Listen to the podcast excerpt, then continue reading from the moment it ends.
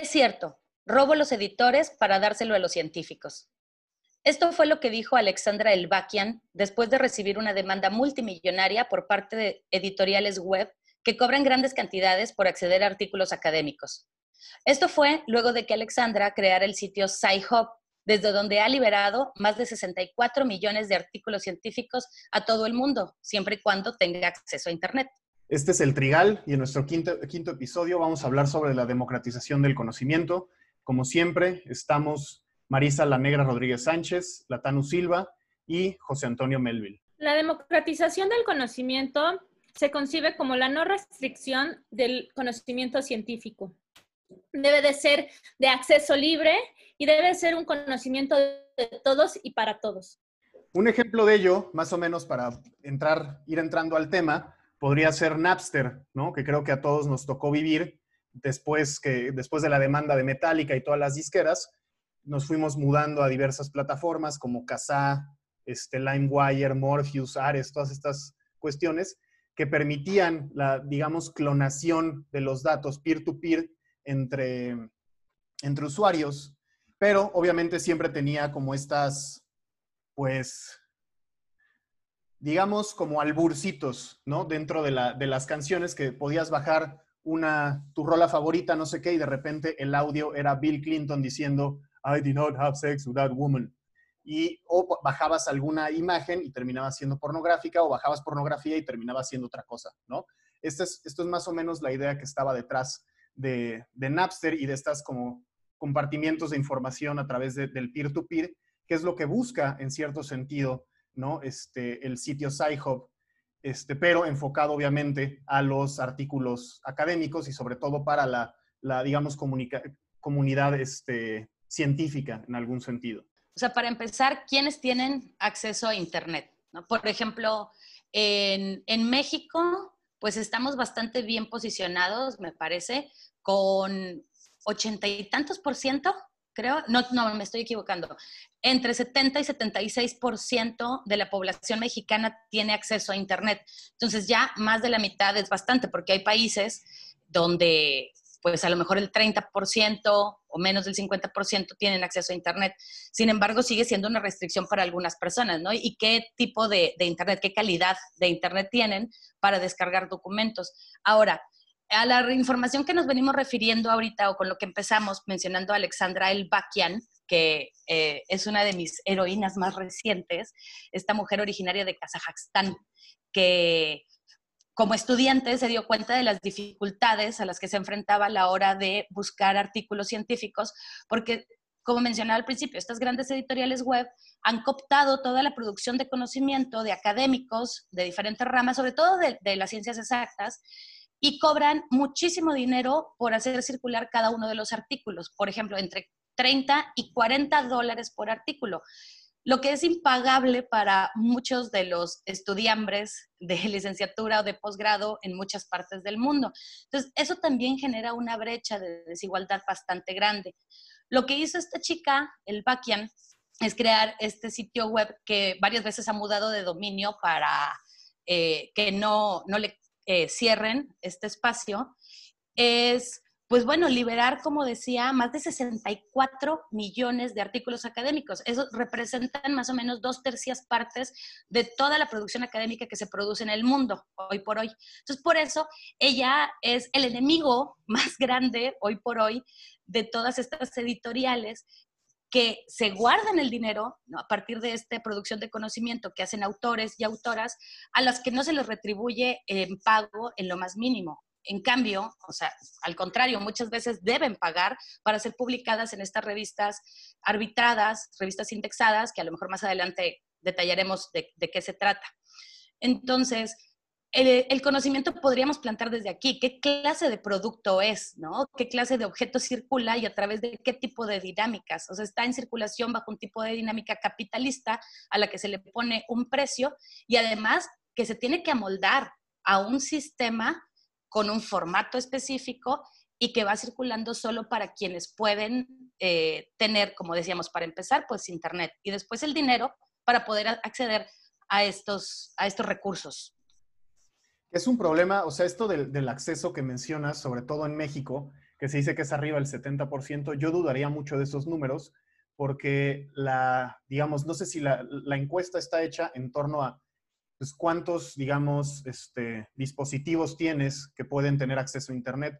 Yo, o sea, en lo personal tengo tres o cuatro, ¿no? Entonces eso necesariamente sube el, número, digamos, de la población urbana y también al mismo tiempo de la rural, que la rural no tiene tanto este, este acceso, ¿no? Entonces yo dudaría mucho que sea el 70%, dudo mucho de los números, así como dice nuestro presidente, yo tengo otros datos. Sí, tienes razón, perdón, aquí eh, no puntualice, que estos datos se refieren solo a zonas urbanas. Y claro, ahí habría que dudar, como siempre hay que dudar de, de las encuestas, cómo han sido conformadas las encuestas y con qué fines. Entonces, por supuesto, debe subir por el, el número de dispositivos que tengamos. Claro, ah. no, y eso, eso es una, digamos, una salvedad muy importante para, entender más o menos el, acceso real que se tiene en, nuestro país. Este, en torno a esto, en un libro que se llama La riqueza de las redes, de Benkler, él menciona que para tener una real, digamos, este, democratización del conocimiento, las economías avanzadas deben estar centradas en la producción de información, eliminando así las restricciones físicas para que exista un modelo no privativo de la información que esto permitiría que las este, periferias, digamos, las, economías periféricas, se, integren a la revolución informativa. Obviamente, siempre y cuando tengan acceso a estas, a estas redes, ¿no? O, o, estos como plataformas o etc. Ahora, lo que mencionabas de, Alexandra, ¿no? A que esta heroína kazaja, este, pues al final lo que está haciendo, en cierto sentido es un delito, pero ¿qué es el delito, no? yo como especialista y sabelo todo del, del, tema, ¿no? Este, oh. pues perdón, o sea, perdón por, por cacarear mi propio huevo. Este, sí, cómo no. Una de las definiciones más, más bonitas, pero también más este, pues, perturbadoras de lo que es un delito, es lo que la gente poderosa dice que es un delito, ¿no? Entonces partamos desde, desde ese punto de que las editoriales, como están viendo en un mínimo porcentaje sus, este, digamos, ganancias a la baja, entonces declaran a esta persona como no grata y se le van, ¿no? O sea, este, puta de frente para aniquilarla, como lo que sucedió con el, con el muchacho que hablábamos fuera del aire, que se terminó suicidando después de liberar muchos documentos del MIT, Harvard y etc. Aaron Schwartz. Aaron Schwartz, ¿no?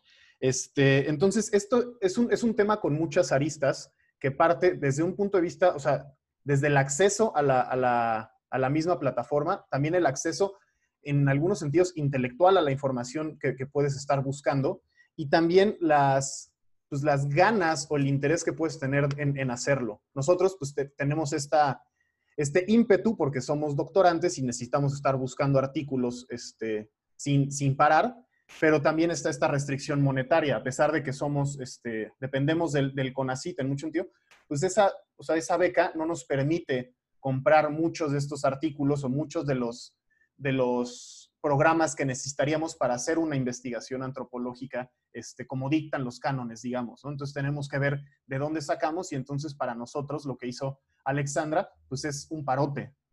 O sea, a nosotros nos, está, nos salva la vida y salva nuestra investigación en muchos sentidos.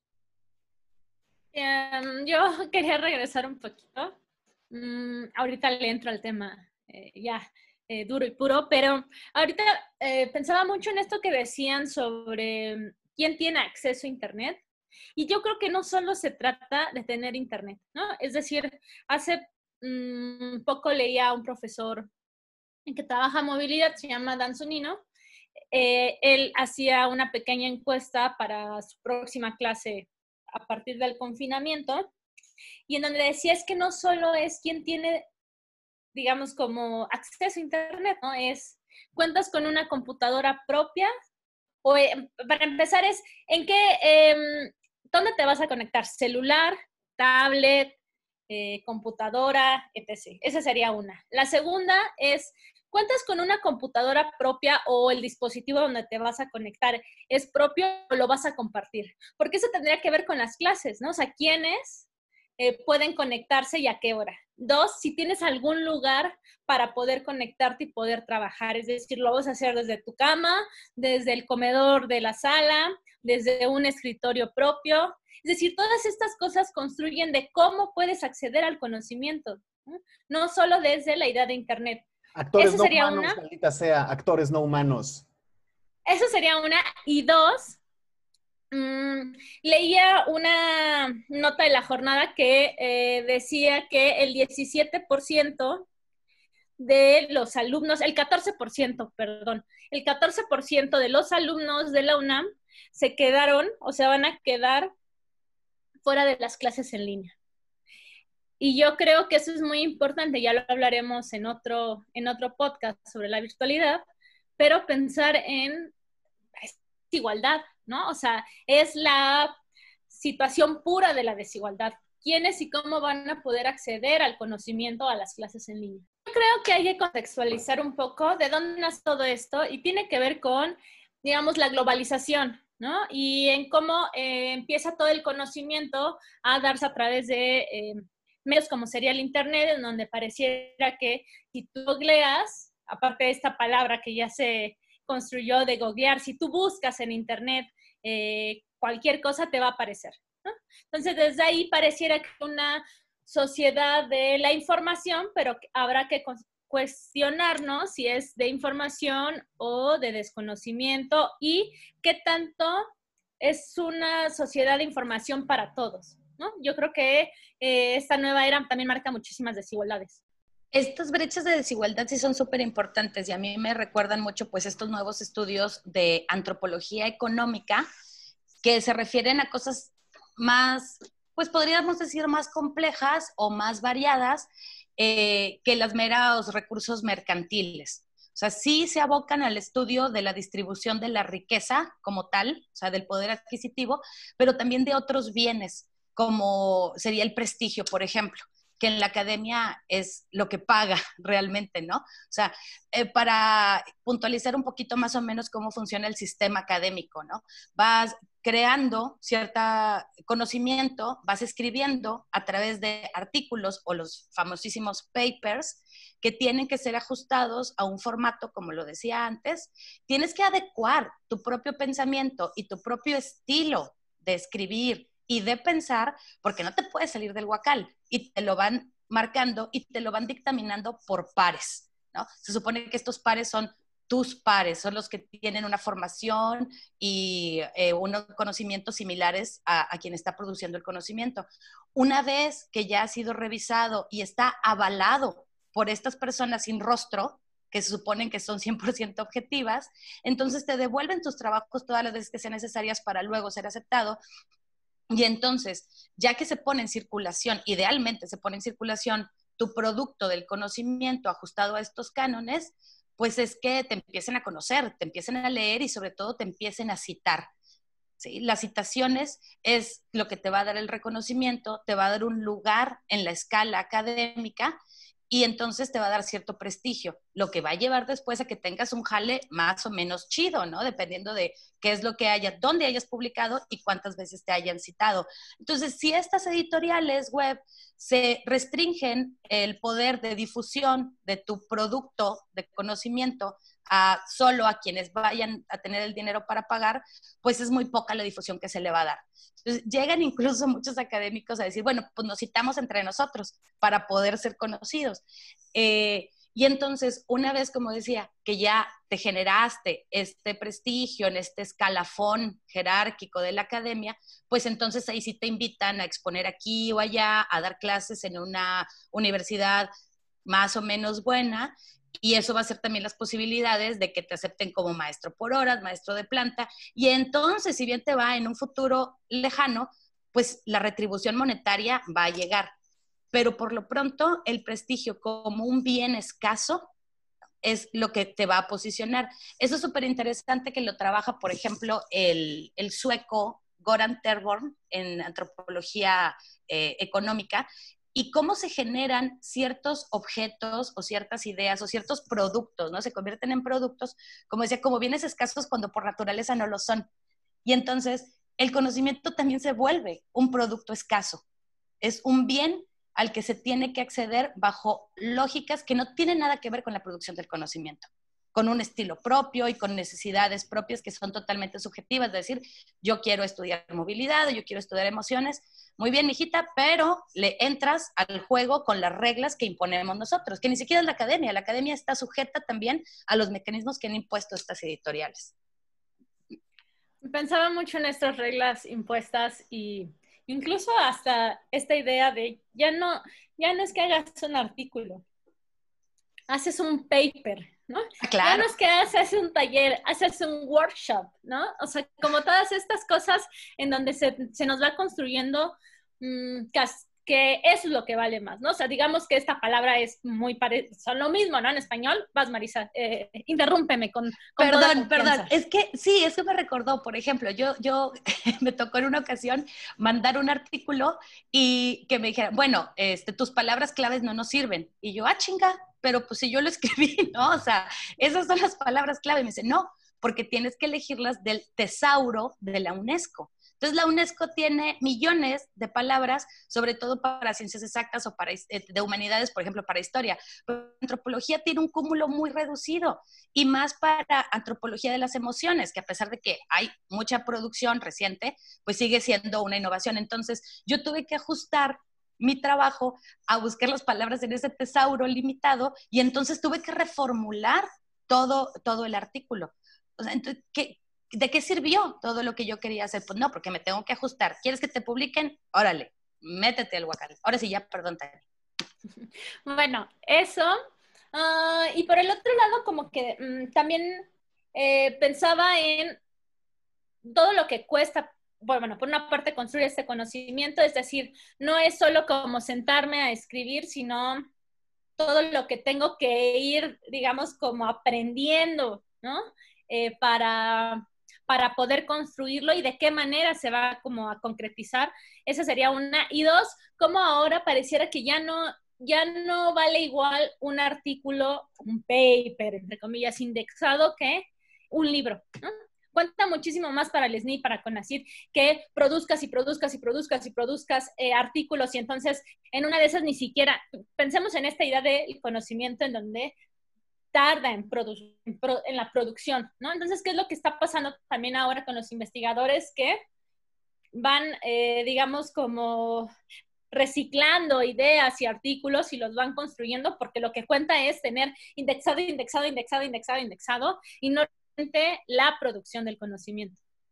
Que eso sería como también muy importante pensarlo.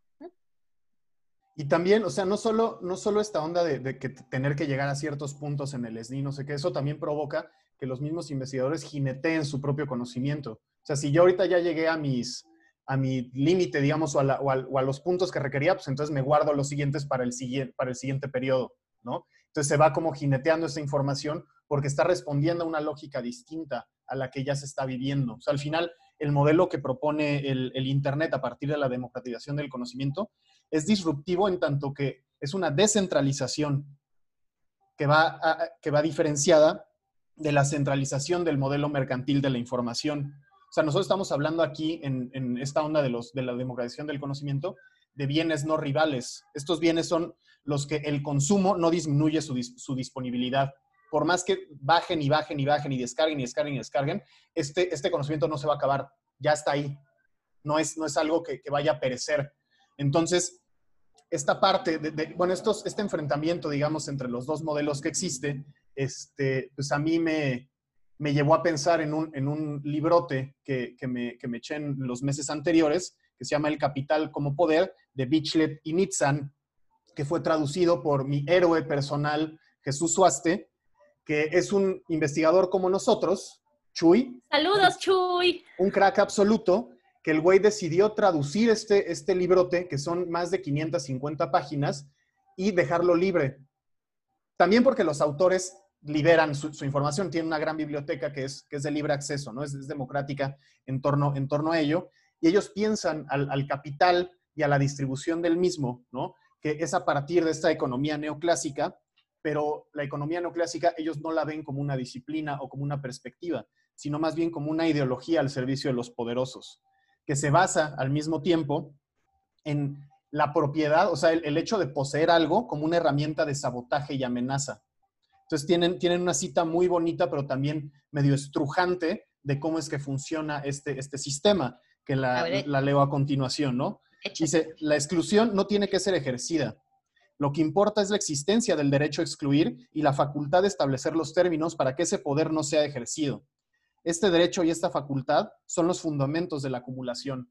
A partir de la restricción que puede ser ya sea ejercida o amenazada nada más, como el hecho que le están haciendo a Alexandra o el que le hicieron a Aaron Schwartz, es suficiente para entonces reducir el campo de acción del investigador o de los investigadores para entonces poder este, generar mucho más conocimiento. Al final, lo que, lo que mencionan estos dos autores, Bichert y Nitzan, es la, la diferencia que existe entre industria y negocio que la industria siempre va a seguir innovando, siempre va a seguir produciendo y el negocio se encarga de sabotear esta producción para que solo produzcan lo que ellos pueden, este, digamos, poseer o controlar.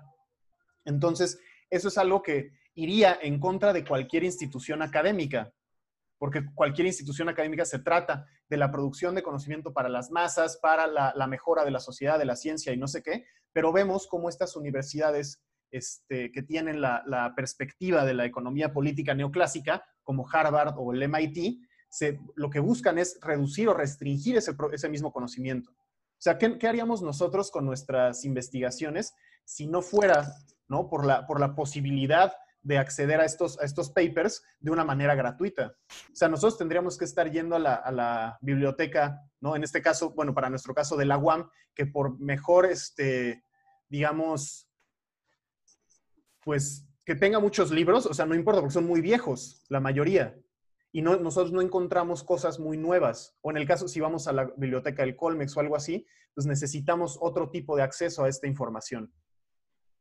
Bueno, yo ahí un poquito como que diría eh, que tenemos eh, como estas, eh, por la matrícula de pertenecer a la UAM o cuando perteneces a la UNAM o al Colmex, te puedes meter a la biblioteca digital y puedes bajar N cantidad de em, artículos y libros. Por supuesto. Em, y digamos como que te hay, es gratis, ¿no? O sea, eso por una parte. Sin embargo, lo que yo cuestionaría es, en el momento en que dejas de ser alumno de la UAM o de la UNAM o del Colmex o del CIDE o donde vergas estés estudiando, pues, digamos, se acaba, claro, ¿no? Entonces, como que eh, digamos, como ese privilegio que se tiene dura lo que dura eh, en esta institución. En el, caso, en el caso de la UAM y de la UNAM y del Colmex, no, ellos no están suscritos, por ejemplo, que, yo sepa, ¿no? Según yo, la UNAM y la UAM no, no sé el Colmex, pero a JSTOR, que es una de las más grandes que existe, porque es estúpidamente cara. No, sí, sí estamos. Estúpidamente cara. No, la, la, UAM ya no. Porque le subieron el precio. Está carísimo. O sea, es una mm, grosería. Igual yo hablando con, mi asesor para ver si nos conseguíamos ahí a partir de la UAM una plataforma, una aplicación para, digamos, desagregar entrevistas. Yo tengo, o sea, mil páginas de entrevistas y pues es un, es un problema para hacerlo con Word. Busqué unos programas, me, informé con, con, compañeros y no sé qué. El chingado programa, o sea, el mejor programa para desagregar información cuesta como 90 mil pesos el mes. Es algo impagable. Impagable. Para sí, incluso para la universidad, ajá. Ajá, o sea, bueno, para una universidad gringa pues, seguro son peanuts, ¿no? Pero para la UAM, pues con todos los recortes que ha sufrido, ¿qué, tendría que hacer? ¿no? Y solo para que lo use un cabrón, pues no creo que sea negocio, pon Y luego tú, pues no. No, yo voy a romper todos los paradigmas que existen en la antropología y ustedes me van a estar sobando los pies, pero en unos años. humanos. bueno, pero yo iba a mencionar precisamente JSTOR ahora que, que lo sacaron porque mi, mi, director de tesis me pasó hace unos meses una lista de artículos así con carácter de apremiante. Esto lo tienes que conocer, esto tienes que saberlo. Entonces me manda directamente a JSTOR con todos estos artículos y cada uno me costaba 40 dólares. Entonces, eh, pues no, o sea, no, no iba a pagar, eh, ¿de dónde saco, no? Eh, tengo la mala costumbre de comer tres veces al día y a veces ni para eso la tía Connie nos deja, ¿no? Entonces, tengo la, la, gran fortuna de tener un novio que es muy bueno para conseguir artículos que no se consiguen fácilmente y entonces él me ha ayudado, pero uno que me faltaba el día de antier lo descargué de Sci-Hub. Entonces, por eso yo nuevamente le agradezco a Alexandra Elbakian, que por cierto, una vez uno descarga un documento, a ver si Tani. No, no, no, no, sigue, sigue ahorita. Ah, perdón. bueno, que algo que me parece encantador es que cuando ya consigues descargar un documento, aparece Alexandra Elbakian como en una especie de holograma donde te saluda, así que yo me imagino como sobres, ¿no? Ahí te va eh, el documento y ya puedes continuar con, la investigación. Eh, pero sí, o sea, esto que, que mencionaban ustedes dos es, idealmente tenemos acceso a estos repositorios por ser estudiantes, pero en realidad hay un montón de restricciones, además de los protocolos que hay que pasar para darte de alta o ese tipo de cosas que, bueno, ya sería como muy quejumbroso tal vez, pero son mínimos los recursos a, los que podemos acceder.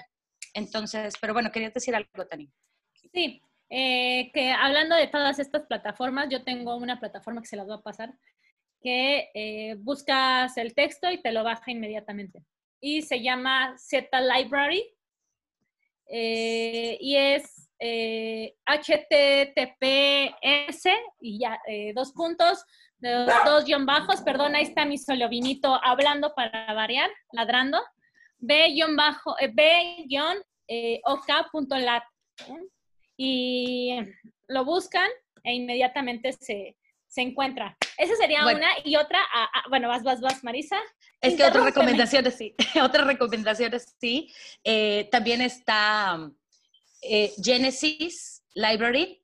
Entonces, entran a, tal cual, lo googlean, otra vez, ¿no? Con la terminología eh, Genesis Library. Y también pueden descargar un sinfín de artículos y también libros. Eh, se burlaba Melville hace rato de mí porque yo... En este también. El periquillo cernero que se consigue en cualquier parte, pero bueno, yo lo, yo lo busqué. Y otra cosa que es muy interesante, un hashtag que circula en Twitter, que fue creado por una científica que se llama Andrea Kushevsky, eh, y es hashtag I can has PDF, eh, has con Z, ¿no? Entonces, son todos estos mecanismos que me, está corrigiendo Melville. Según yo, es, según yo es con S, ¿no? No, es con Z. Sí, ah, pues, o sea, es, como los gatitos hablan en los memes, pero pensé que era con S. ah, te ha puesto una caguama. Este... que tú tomas y una salsa, una salsa, una salsa de la negra. Carta blanca. Sí, una salsa.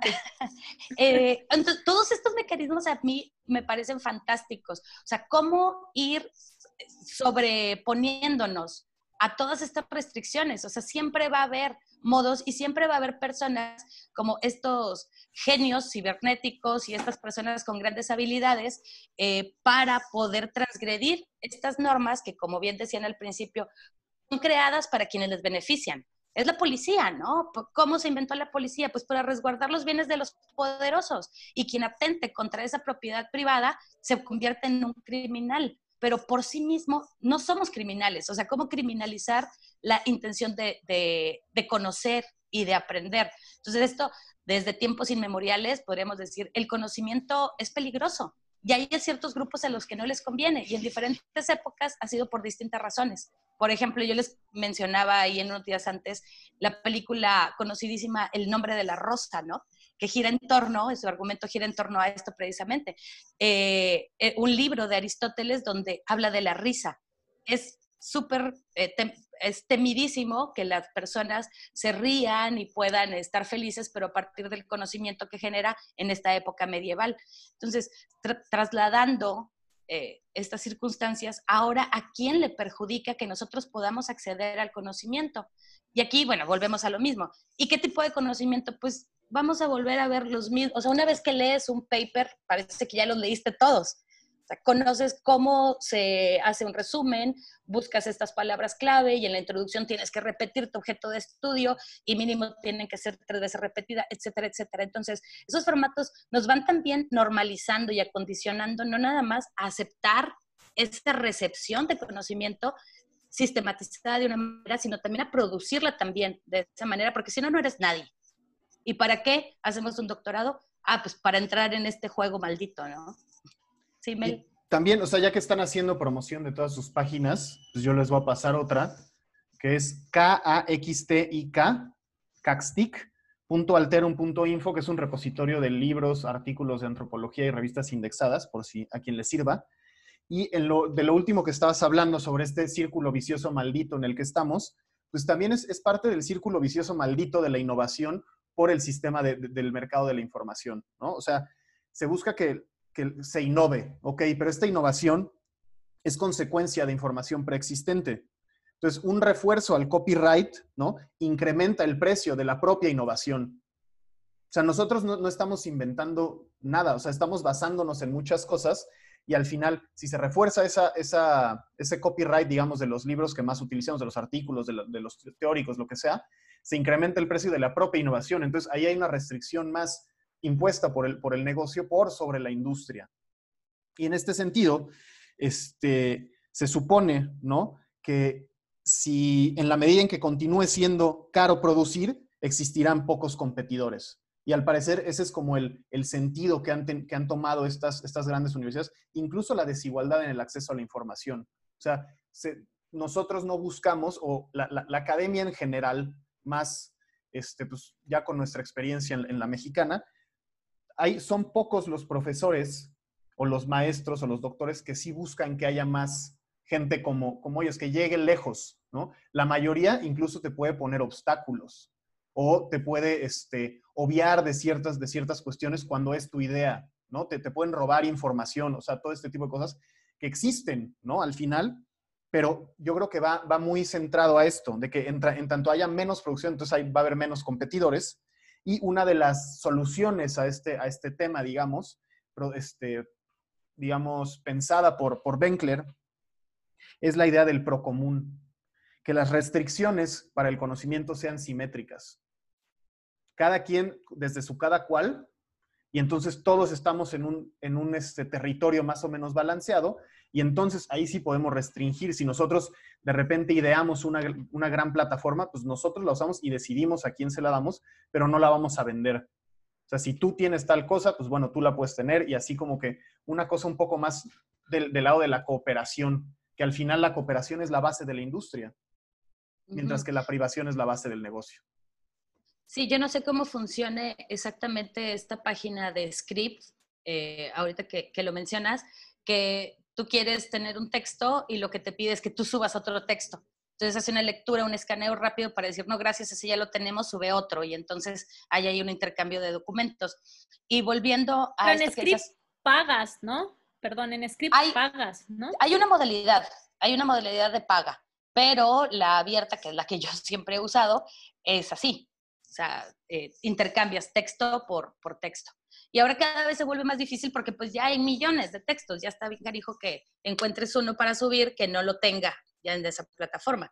Entonces, bueno, esto me recordaba lo que estabas diciendo, Mel, eh, sobre cómo funcionan y cómo accionan algunos de los catedráticos dentro de las academias donde nos vamos formando. Y recuerdo a nuestro maestro, que fue nuestro maestro durante la maestría ahí en Ciencias Antropológicas de la UAM, eh, Luis Reigadas, que pues él se dedica también a hacer estudios de antropología económica, pero se aboca sobre todo al estudio, primero de las desigualdades, pero más recientemente al estudio de cómo generar mecanismos que eh, igualen esas, esos espacios, ¿no? O sea, no, no se trata tanto de la desigualdad, sino en cómo eh, buscar la igualdad. Y es muy interesante porque es súper cañón lo que dice eh, Regadas, la crítica que hace hacia sí mismo y hacia todo el grupo donde él se mueve. Es decir, ya ganamos nosotros por muchos medios el prestigio y el renombre dentro de la Academia Antropológica Latinoamericana y en muchos casos este, mundial. Entonces, ¿por qué no cedemos no nada más este prestigio, sino también estos espacios que ya nos han sido dados. O sea, ya nadie nos va a negar a nosotros el espacio para publicar en cuál eh, X lugar. Entonces, ¿por qué no acogemos a los nuevos investigadores e investigadoras? Y, e incluso él habla de por qué no cedemos la mitad de nuestros estímulos. Como investigadores SNI 2, SNI 3, ¿por qué no cedemos la mitad de lo que recibimos como maestros de planta? Por supuesto, yo no he oído a nadie que lo secunde, tal vez habrá, pero es bastante revolucionario lo que propone, ¿no? Y la crítica que, hace hacia sí mismo y hacia los demás. Eso lo pueden ver, por ejemplo, en una sesión del seminario que creó el, el CEAS, que se llama Seminario de Antropología y COVID-19 y está en YouTube. En una de estas sesiones aparece Regas hablando precisamente de eso y cómo a partir de esta época de coronavirus, pues se han incrementado las brechas de desigualdad en todos los sentidos, incluso los académicos. Eh, entonces, me parece bastante interesante, muy congruente y súper señalable, ¿no? Positivamente lo que hace Reigadas a partir de sus conocimientos en antropología económica. Por supuesto, existen, o sea, lumbreras como, como reigadas y también del otro lado, uno de los más reconocidos del departamento, que es un desgraciado. O sea, la neta, no voy a decir su nombre porque no lo quiero quemar, ni me quiero quemar a mí, pero el, señor es un, es un mal tipo. Es un tipo que no está buscando el crecimiento de sus alumnos, sino él seguirse viendo a sí mismo como la máxima deidad, cuando lleva 20 años repitiendo el mismo discurso. O sea, también está dentro de ese juego que el güey habla de la, de la hiperconectividad y no sé qué, desde hace 20 años, cabrón, ya estamos en otro lado, hijo, ¿no? Pero es, justo una, un testimonio de la, del enfrentamiento que existen entre estos dos sistemas o estos dos modelos. Uno que busca la descentralización y que busca la cooperación y otro que sigue queriendo todo para mí. Y se dicen antropólogos, manes. Ya dijo, ya dijo quién es, dijo quién es sin decirlo. Oigan, a ver, yo también pensaba, justo, Di, di, di. No, digo, y aquí abajo una cintilla. Los comentarios aquí esgrimidos son responsabilidad de quien los dice. Por supuesto, eso, eso me lo como, pero es que a mí me pareció una falta de respeto tremenda. No es el momento, no, es, que es el momento, pero es una grosería. Y en todas partes, en todos los espacios, en todos los contextos, eh, nos hemos enfrentado a personas eh, que, que pues siguen este sistema en el que también nos hemos educado todas, que es el de la competencia y, no privilegiar la cooperación. Ahora vemos un montón de mecanismos, o sea, incluso fuera de, las redes, que, que propenden a ser más cooperativos, a coordinarnos, incluso, por ejemplo, ahorita que hablábamos de una especie de trueque en digital sobre de textos académicos, pues también en físico, ¿no? De otras cosas como libros, tal cual. Yo te presto un libro, tú me prestas el otro. Eh, pero bueno, eso era lo que, yo pensaba mucho, em, como en a propósito de lo que ustedes decían, eh, sobre, por una parte, eh, eh, cómo nos vamos construyendo a partir de Academia Edu, ResearchGate, no sé cuáles otras se les ocurran, ¿no? En donde pareciera que es LinkedIn, pero no tanto LinkedIn, pero cómo estamos como construidos desde ahí para escribirnos todo el tiempo, em, y ahí como ir bajando cosas. Y después de todo eso, también pensaba en algo que para mí me es súper importante, que es también no sabemos buscar. No sé si, si ustedes como que, no sé, yo a propósito de ahora de todas estas páginas de Academia Edu, bla, bla, bla, piensan mucho de mis alumnos donde me piden cosas así como de, oiga, profesora, es que no sé dónde buscar esto. Y creo, también hay una gran crítica, hay muchas cosas, independientemente, o sea, independientemente que hay cosas que están restringidas, pero hay otras cosas que no. Y a mí me llama mucho la atención cómo, digamos, los que van, están más abajo que de nosotros, no saben buscar textos. O sea, pareciera que también la construcción de darlo todo, entre comillas, porque claro, no es así, ¿no? ha hecho como una especie de opacidad para que eh, las personas busquen las cosas, ¿no? Los textos, los libros, ¿no? O sea, esto de no, no, ya no tienes que ir a la librería, güey, ¿no? O sea, por lo menos búscalo a ver si está en PDF. Si no está, bueno, vamos como a otro lado, ¿no? Pero yo pienso mucho en que eh, no es que yo sea así súper increíble eh, buscadora, ¿no? Pero como que encuentro cosas muy rápido porque tengo como que mm, he hecho este trabajo de ir buscando a propósito de lo que tenemos que investigar.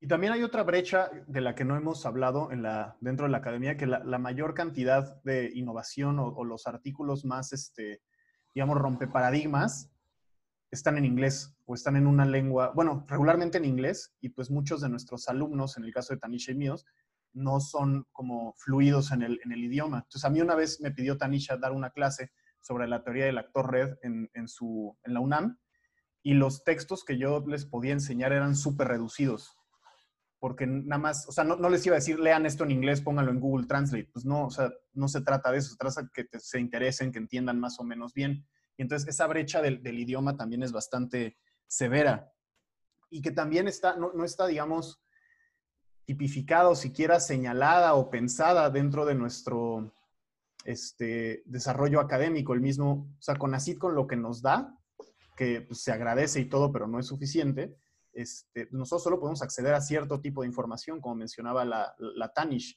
y eso también nos dificulta. O sea, si, si yo no hablara inglés, yo estaría frito, ¿no? O sea, también hablando de privilegios, y pues también nosotros somos una, un trío de privilegiados porque estamos eh, estudiando un posgrado. También, o sea, nuestro discurso viene desde ahí. Nosotros de, sí, podríamos estar haciendo otra cosa, pero decidimos hacer esto porque es lo que nos gusta. ¿Y cuántas personas no pueden hacer eso? O sea, no, ni siquiera se pueden acercar. Por más este, doctos que sean en, en, la academia, seguramente nosotros vimos a mucha gente en la licenciatura o incluso en la maestría que decimos, puta, estos güeyes son unas máquinas y por X o Y razón este, de la desigualdad, pues no pudieron continuar con este, con este conocimiento. Y nada más esta claro. brecha, bueno, y esta brecha que, que, decías, ¿no? Que genera el desconocimiento de una lengua. Y la producción no nada más en el idioma en el que está escrito, sino también de dónde provienen las teorías hegemónicas que seguimos nosotros acá en Latinoamérica. O son producidas regularmente en Europa o en Estados Unidos y sobre eso seguimos haciendo nuestras investigaciones. Y por fortuna ahora se ha revaluado mucho más las realidades sociales de esta parte del mundo para generar o adecuar lo más precisamente una teoría a, pues estos contextos sociales, porque queda totalmente descontextualizado aplicar a pie juntillas una teoría que fue conformada eh, pues allá del otro lado del charco y que no tiene nada que ver con cómo pensamos, con las necesidades de, de nuestros países y con la manera también cómo se acciona desde la Academia Latinoamericana, que volvemos a lo mismo, sigue un modelo estandarizado que viene de otros lugares. Y ahí también otra recomendación, que no sé si ustedes han visto una serie que está en YouTube, es una serie chilena que se llama Paradojas del Nihilismo. Y tiene un capítulo dedicado precisamente a los papers y son los mismos académicos que están dentro de este sistema los que critican desde estas paradojas del nihilismo, o sea, cómo podemos ser estudiosos de la antropología, de la sociología y de la filosofía cuando tenemos que reducir nuestras aportaciones, nuestra creatividad, nuestra subjetividad a estos cánones súper restrictivos y también hablan tal cual de lo que deben pagar eh, ciertos estudiantes, sobre todo doctorantes o que están haciendo la maestría, para poder llegar a publicar en revistas importantes y que por supuesto no asegura jamás un lugar importante. Sí, y yo justo pensaba en eh, como dos cosas. Una es, todo lo que hemos hablado a mí me recuerda muchísimo a, un autor que a Melville no le gusta, que es Pierre Bourdieu, ¿no? Y en cómo eh, este texto sobre um, los herederos, ¿no? Es decir, cómo hay una disposición de quienes tuvieron mayores, eh, no sé, eh, privilegios, si se le puede decir así, para llegar a la academia, para estar en un lugar, que alguien que no los tuvo, por más que sea como eh, muy, muy inteligente. Que ojo, son disposiciones, no determinaciones.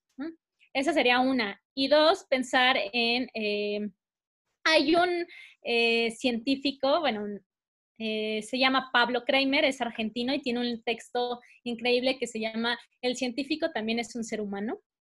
Eh, y entonces como que te va construyendo a todo lo que nos vamos enfrentando desde si te quiere financiar una asociación civil y no la, la universidad en la que estás, qué se tiene que hacer, cómo te vas enfrentando, bla, bla.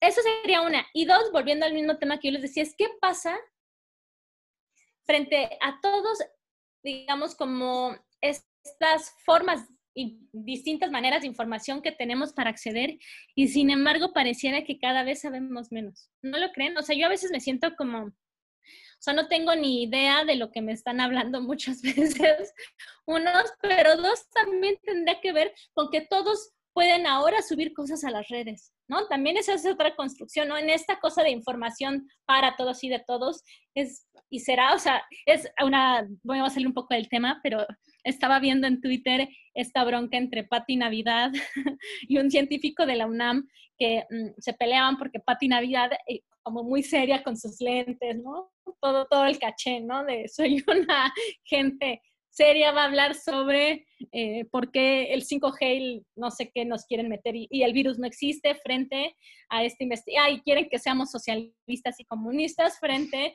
a este investigador de la UNAM que decía, o sea, deja de desinformar a la gente, porque la gente consume y produce Twitter, ¿no? Y produce y consume muchas otras cosas. Es que también eso parte de la, pues de la poca preparación que puede tener Pati Navidad. O sea, también si tú piensas que Pati Navidad es una intelectual y que hay que escuchar lo que dice, pues también hay algo mal en ti, ¿no? Pero eso, eso parte también de, de una educación, o sea, una educación bastante chafa, que es la que recibimos, y pues ni hablar, o sea, así es, es el mundo en el que estamos y ni pedo. Pero también hay que saber cómo poder discriminar ese tipo de información, que eso siento que, o sea, no hay como una receta, sino más bien es el, el tiempo de, de, ir haciéndolo y también tus propios prejuicios y, y demás prenociones. Pero regresando al tema que decías de Bourdieu, justo se relaciona con esto, porque a, a mí no me cae bien por mamón. O sea, porque el güey profesionaliza tanto su lenguaje que es un problema entenderlo. Y entonces cuando los, mis alumnitos en, en, la UNAM me dicen, ay, es que ¿por qué odias a Bourdieu? Es que le dije, a ver, ¿qué entendiste del texto? Y no me saben decir. O sea, nada más es como un mame de decir, yo entiendo a Bourdieu. Es que es como, no, güey, tienes que leer un chingo. O sea, yo por más que lo odie, casi todo lo que he escrito lo he leído, porque también me gusta odiar y entonces eso como que me, me, me, me impulsa a leer más este cabrón, pero Sí, claro, aplica su propia distinción en, en, la escritura. Exacto. Y es súper estructura. Y pero también su, escritura será otro tema, su escritura es súper estructuralista, ¿no? No, y el güey es un está construyendo. El güey es un resentido que quería llegar a las, a las altas esferas utilizando su propia, su propia pinche... ¿Cómo se llama? Su propia dinámica. Es como de, güey, o sea, tampoco vas a venir a revolucionar aquí este pedo, ¿no? O sea, sé humilde. ¿Dónde está la humildad, hijo? X. Pero yo quería llegar a un, a un tema que me parece la máxima ojetada que hace el negocio. Hablando de, humildad. La, máxima ojetada que existe en este mundo de la, de la, tecnología es la obsolescencia programada. O sea, esa madre es una pasadez de lanza. El hecho de que tú compres tu computadora así por, no sé, le, inviertas 15 mil bolas, digas, puta, esta madre me va a servir siete años mínimo. O sea, eso, eso es una mamada. Que algo tú das siete años es una mamada, pero se te truena los tres porque, ah, es que el software ya no es compatible con la nueva versión. Es como, no mames. O sea, ¿qué clase de culerada es esa? Con las televisiones, con todo esto. Es una misma restricción del propio negocio sobre la industria. O sea, la computadora sigue perfecto, ¿no? Pero ya no hay manera de, de, digamos, actualizarla porque te cierran esa puerta, como lo que hicieron con la, con la legislación aquí en, el, en, las, en, en México, sobre que tú ya no puedes arreglar tus propios dispositivos, porque es una violación al, copyright. Es como nos mamón. O sea, nos están dando por todas partes. Sí, la obsolescencia programada es de las cosas más maquiavélicas que existen en, de las épocas recientes. Es terrible.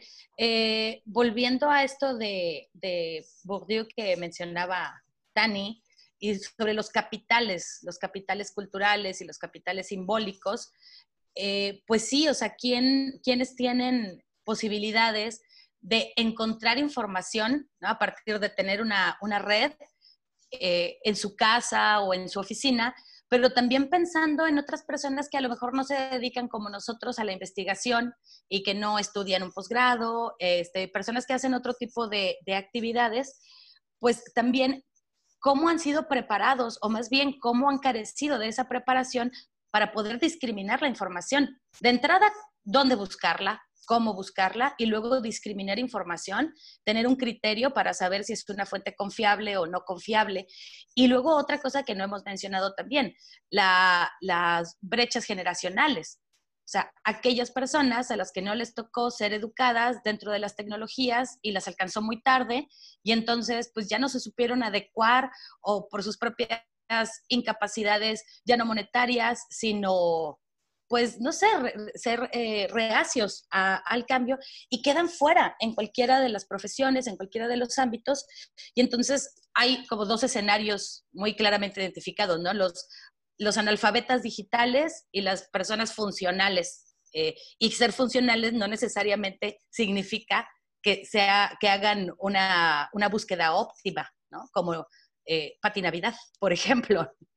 Eh, y pensemos ahora también en esta actualidad de, COVID, cómo se están impartiendo las clases a través de la Secretaría de Educación. O sea, no nada más por Internet, sino por, por televisión. Hay personas que tienen una sola televisión, si es que tienen en su casa, pero resulta que tienen tres o cuatro niños de diferentes edades y pues a qué hora ven las clases todos. Entonces, es un asunto de poder, de quién puede tener un dispositivo o varios dispositivos, quién puede tener una red para conectarse y quién puede tener estas herramientas aprendidas previamente para saber investigar, para saber discriminar información. Y bueno, ya nada más para mencionar por último un video que, acabo de recordar, muy interesante, no sé quién lo hizo, pero yo lo vi en Facebook, eh, donde pretenden hacer una carrera tal cual, eh, son como unas 80 personas, estudiantes de, de, universidad, que están todos dispuestos en línea para correr unos 200 metros y a ver quién gana. No sé cuál es el premio, no sé qué se les ha dicho previamente a ellos. El asunto es que quien dirige, quien está coordinando la carrera les dice, ok, vamos a empezar, pero primero den un paso al frente aquellas personas que provienen de familias cuyos padres nunca se divorciaron. No, pues como la mitad, ¿no? Se queda atrás y otros dan un paso al frente. Ahora, den otro paso quienes nunca carecieron de comida en su mesa. Otro paso al frente quienes tuvieron una computadora propia. Y así se le lleva, ¿no? Hablando de privilegios y pues muchos se quedan atrás. A partir de esos pasos avanzados es donde comienza la carrera.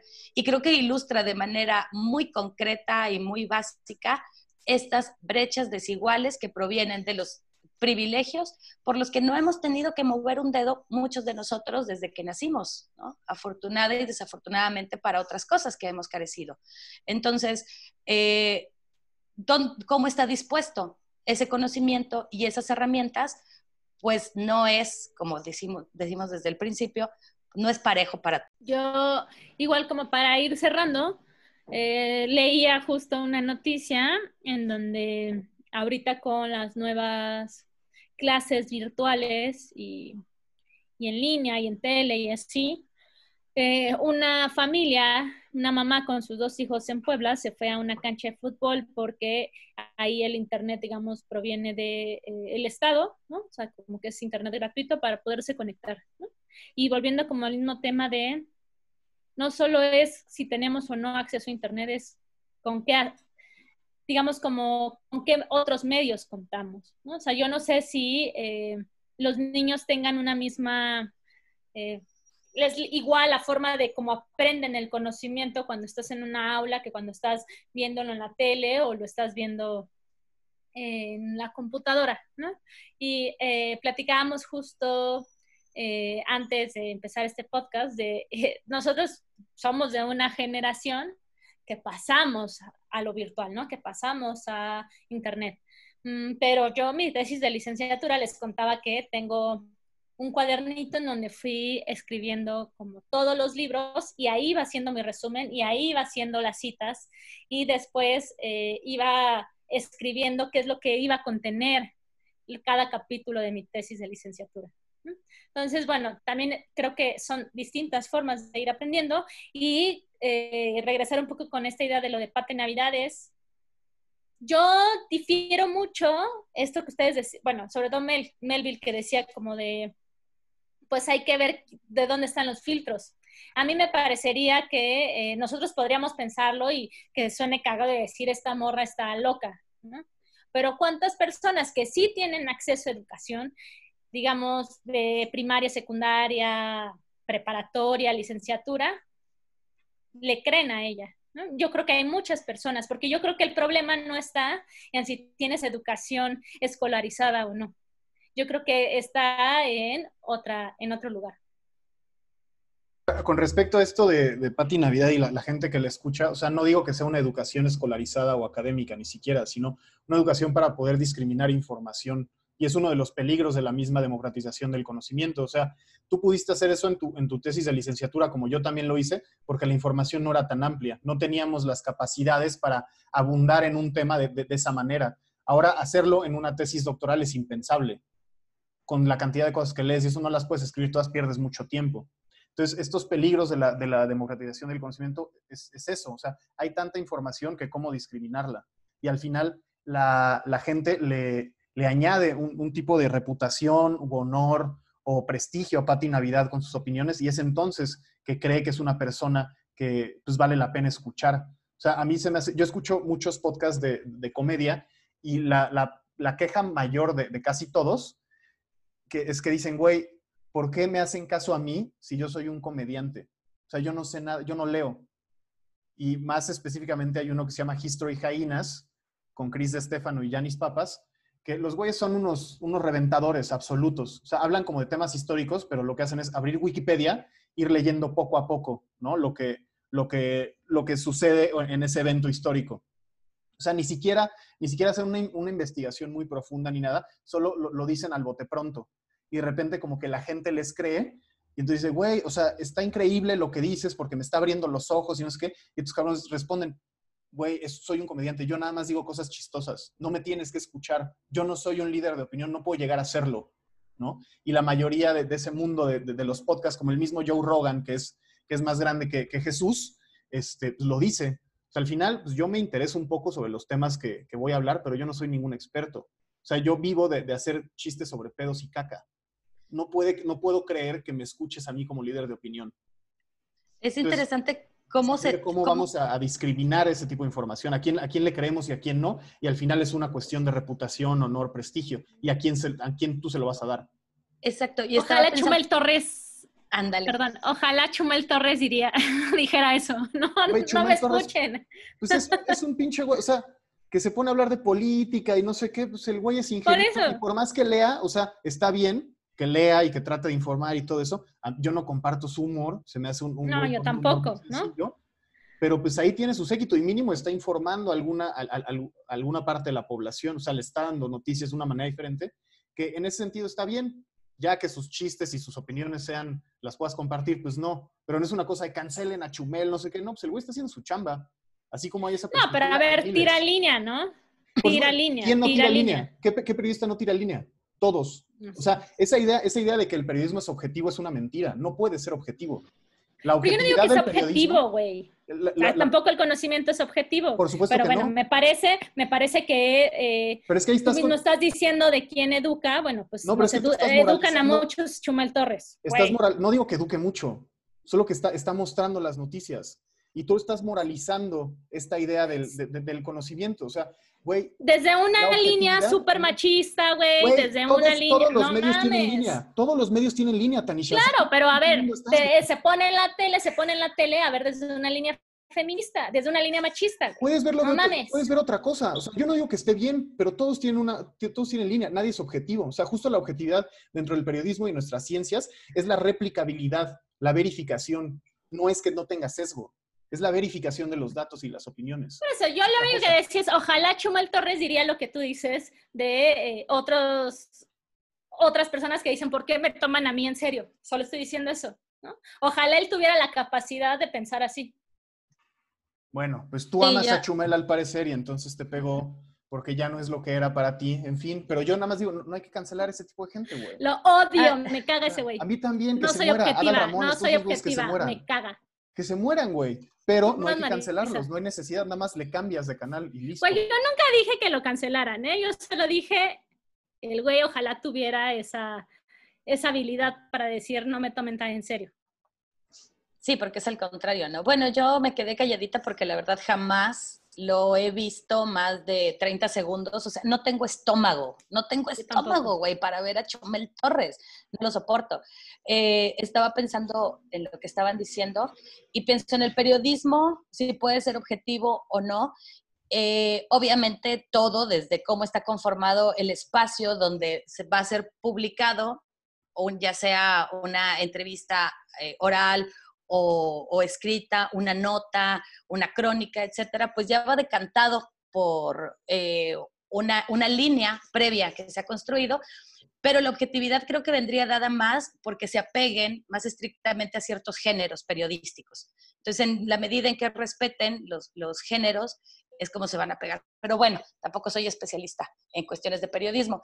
Pero lo que yo estaba pensando a partir de lo que tú decías hace rato, Mel, antes de que empezaran este, con que aman a Chumel Torres, es sobre cómo, o sea, podríamos pensar en cómo transmutan eh, estos reconocimientos y estos prestigios que han sido, que han nacido en nichos distintos. Es decir, volviendo a Pati Navidad, o sea, tiene un reconocimiento dentro de un nicho que podríamos decir que es de la farándula. Pero resulta que ese reconocimiento ha transmutado a otros espacios donde Pati Navidad no tendría por qué tener competencia, como es la ciencia, y su opinión como líder público oral, pues se ve reducida a lo que nosotros pensaríamos el sentido común. Sin embargo, vemos que no es así. Entonces, si yo soy partidaria de un, eh, de un cómico o de una bailarina, tal vez me voy a ir más por ese lado, pero entonces, ¿cómo están fluctuando ahí la información y el conocimiento en diferentes contextos, que es a lo que me refiero con nichos? Y yo creo que eso va también muy de la mano con lo que mencionamos nada más tangencialmente, que es en estos espacios digitales somos al mismo tiempo productores que consumidores de información. O sea, al mismo tiempo que yo estoy consumiendo en las redes sociales, que pueden ser mis redes personales y que pueden ser, por ejemplo, academia.edu, al mismo tiempo que un blog de antropología, que Pinterest viendo recetas de cocina, y yo voy alimentando también ese conocimiento y voy haciendo una acumulación de información y entonces, a diferencia de la realidad no virtual, en, esta, en estos espacios digitales se desdibuja bastante la línea entre quién produce y quién consume, porque todos lo somos al mismo tiempo. Y que es otra de las, de las cuestiones que hay que revisar en, torno a esta, o sea, al, Internet en general. O sea, si tú, por más que tengas una idea estúpida, loca, lo que sea, que digamos, los perros vienen de Urano y tú estás convencido de eso, vas a encontrar un blog en Internet que dice que los perros vienen de Urano y vas a encontrar las herramientas para decir, yo tengo razón a pesar de que todo el mundo diga que no. Y es el, Terraplanistas. Exacto. Es justo, justo pensé en eso igual. Y es la cosa de Pati Navidad, o sea, la gente también quiere creer esas cosas, que nos van a meter, porque hoy me eché el video en la mañana, que nos quieren meter nanotecnología para controlar nuestros pensamientos. Pues si ya crees en eso, si ya crees en eso y te lo dicen, si ya crees en eso y Pati Navidad te lo dice, pues nada refuerza lo que estás creyendo, güey. Es muy sencillo, o sea, pero también por eso la discriminación de la información. Oigan, pero aparte se mete muchísimo en su papel, ¿no? Así, habla como toda silenciosa y no sé qué, y los lentes, y no, no, no, le hace a, la actuación muy buena. Yo no lo he visto, pero es lo primero que voy a hacer terminando de grabar ahorita. Voy a buscar a Patty Navidad. Pero mejor deberían ver, por ejemplo, a, a que ahora somos fans, ¿no? De Herley RG, si no me equivoco, y que precisamente hace parodias eh, con este personaje que tiene Tomás, que es el clásico machín, sabelo todo, mainsplenero, y que habla de todo sin saber absolutamente nada de nada. Entonces, bueno, otra recomendación ahí que no tiene nada que ver con la democratización del conocimiento, pero creo que le va a ser bastante interesante. Creo que con esto yo me voy a despedir, muchachas porque tengo que ir a ver el video de Pati Navidad, ya no me puedo concentrar en nada más, así que yo los dejo y les deseo que tengan muy buena tarde. Soy Marisa Rodríguez Sánchez, la negra. Yo soy Latanu Silva, recuerden escribirnos a nuestro mail eh, eltrigalpodcast.gmail.com. También estamos en Facebook e Instagram, El Trigal Podcast y nos vemos todos los lunes a través de la plataforma que elijan para escuchar estas cosas medianamente interesantes. Soy José Antonio Melville. Hasta luego.